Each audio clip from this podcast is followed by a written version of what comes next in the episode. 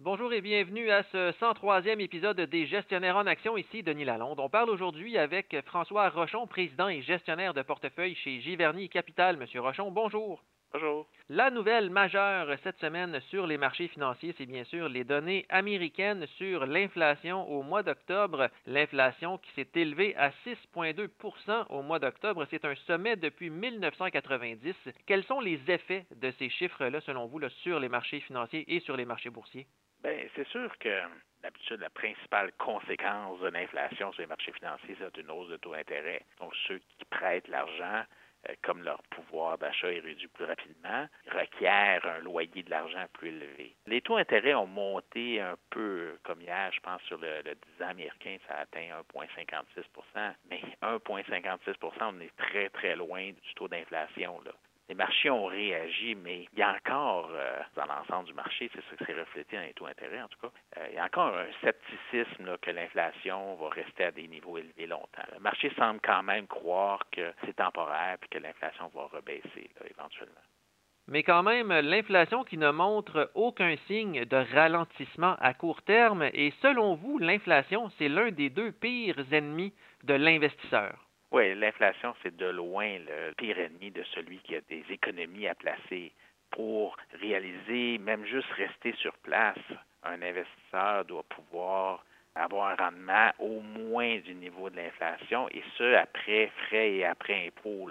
C'est très difficile quand l'inflation est élevée d'obtenir des bons rendements. Beaucoup d'investisseurs sous-estiment, pense sur une longue période, l'effet néfaste de l'inflation. L'objectif numéro un, c'est d'essayer d'obtenir des rendements qui dépasse, euh, après tout, les frais et impôts, euh, le niveau d'inflation.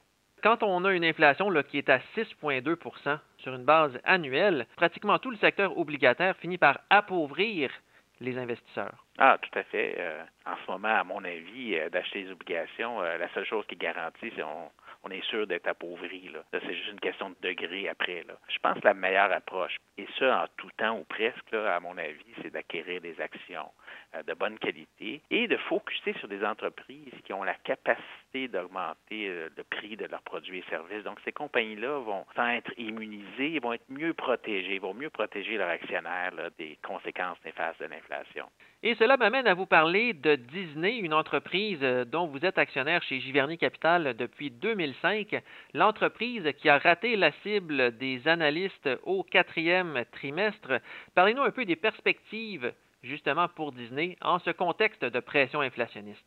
Oui, Disney, c'est une entreprise qui, à mon avis, a des fondamentaux extraordinaires à long terme. On parlait d'avantages compétitifs je pense que dans son segment, dont les films d'animation, dans son segment euh, historique, là, qui est dominante, là, c'est peut-être pas toutes les facettes de sa business, mais dans une partie importante, les films d'animation, non seulement avec les films historiques qu'elle a réalisés, mais aussi tous ceux qui vont venir, je pense que les avantages compétitifs sont extraordinaires. En fait, je pense qu'il n'y a pas vraiment d'équivalent de Disney là, euh, dans tout ce qui est divertissement. De ce côté-là, ils ont cette capacité à mon avis, d'augmenter le prix de leurs produits à chaque année. Et une preuve de ça, c'est euh, la passe pour entrer à Disney World en Floride. Euh, je pense a augmenté de prix à chaque année depuis l'ouverture, je pense en 1971-72. C'est le genre de compagnie qu'on veut rechercher pour notre portefeuille, c'est certain. La COVID-19, évidemment, a affecté beaucoup les entreprises de Disney, surtout celles qui ont rapport à tout ce qui est villégiature, donc aller dans les parcs d'attraction, aller dans les hôtels, puis évidemment les croisières.